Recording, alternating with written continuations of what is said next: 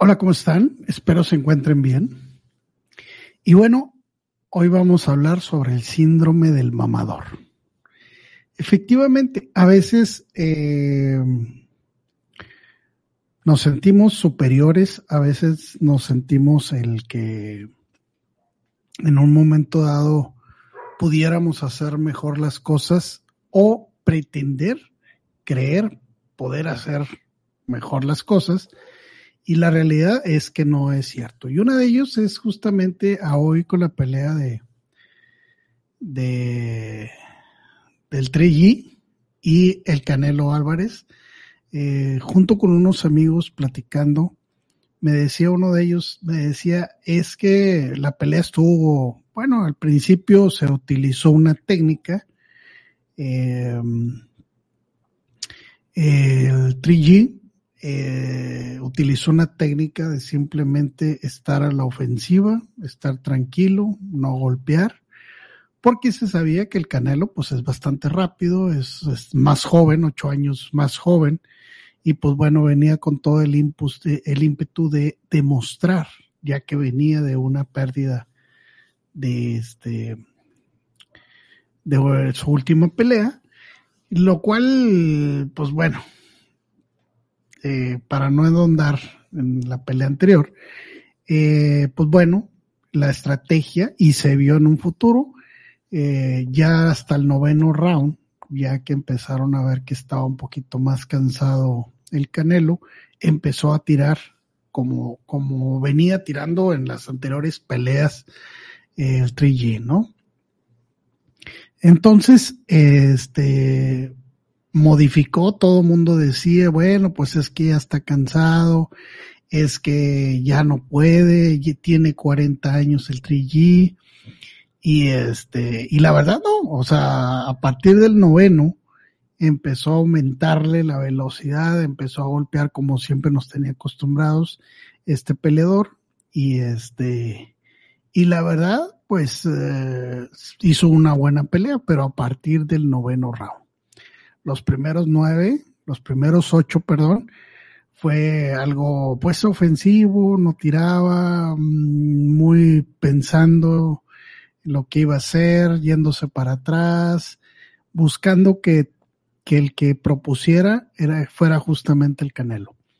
Y bueno, a partir del noveno sube la velocidad, empieza a golpear y la verdad pues no le alcanzó porque bueno, pues acuérdense que cada round el que utiliza esta, esta técnica de cansar al oponente, pues a veces este, no funciona porque, pues bueno, va acumulando puntos.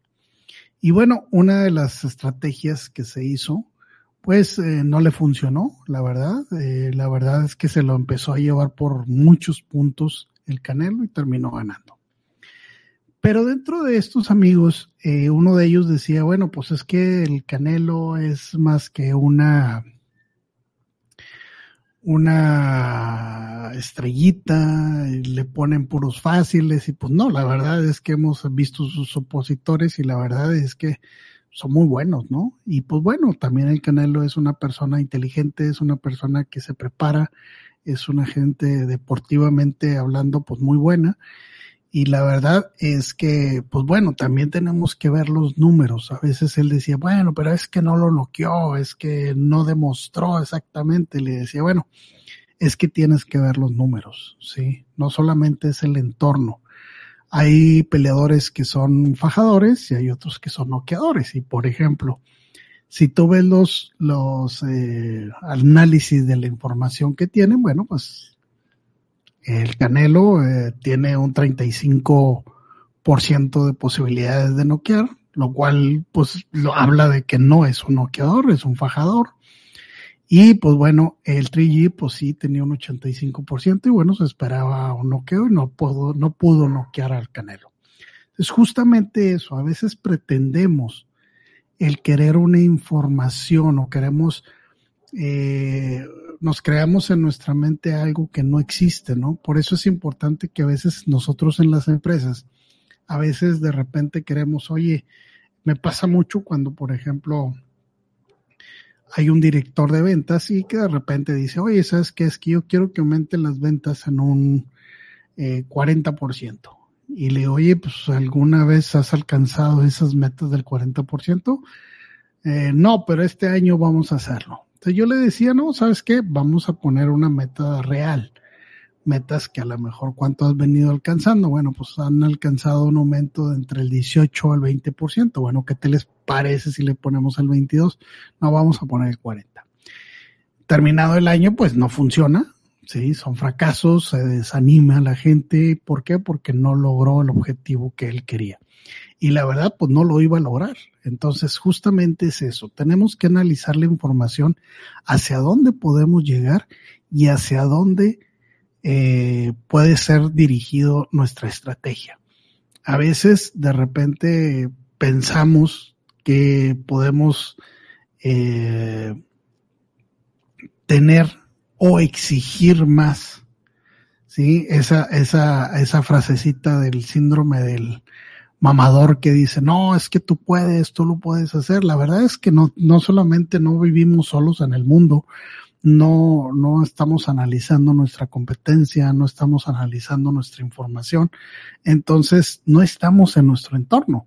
Entonces, la verdad, lo que tenemos que hacer es justamente eso, ver cuáles son las posibilidades, cuál es nuestro, historial, hacia dónde podemos avanzar y sobre eso construir una estrategia.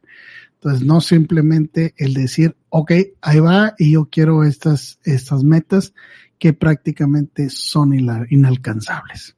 Como verás, no caigas en el síndrome del mamador, no quieras sacar ventaja de algo que no se ve, algo que no está en tus números, porque al final del día terminas, terminarás fracasando. Un fuerte abrazo, que Dios me los bendiga y nos vemos el siguiente video. Bye.